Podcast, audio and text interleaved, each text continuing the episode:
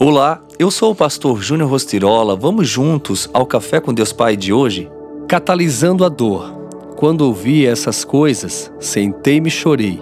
Passei dias lamentando-me, jejuando e orando ao Deus dos céus. Neemias 1:4. Todos fomos criados com um propósito, projetados para impactar e fazer diferença como agentes catalisadores. Neemias, após receber a notícia do que acontecera com seu povo, a absorveu e a transformou em combustível que impulsionou todo o povo na reconstrução da cidade, que passava por tão grande humilhação. É importante compreendermos que, assim como um catalisador num veículo, que tem o poder de transformar todos os gases tóxicos em gases inoperantes, precisamos ser também agentes transformadores, passando a condição de catalisadores de Deus. Diariamente somos surpreendidos por notícias desanimadoras. Podemos ser tomados pela dor e pelo desânimo, pois alguns acontecimentos podem impactar diretamente a nossa vida. Como a perda de um ente querido, o luto e o pesar são inevitáveis.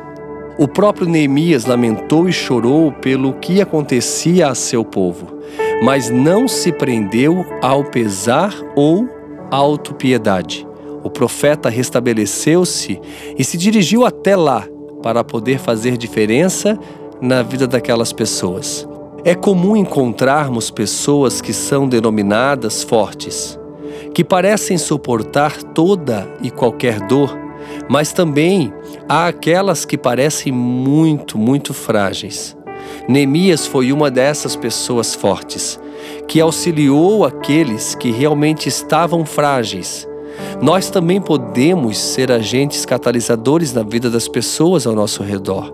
Chorar e sentir-se triste diante de situações desagradáveis é humanamente inevitável.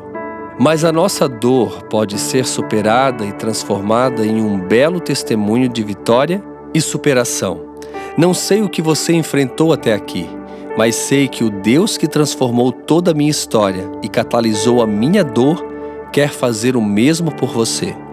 Abra o coração e acredite que ele o fará. E a frase do dia diz: Catalisar é transformar as incertezas do hoje nas vitórias do amanhã. Pense nisso e tenha um excelente dia.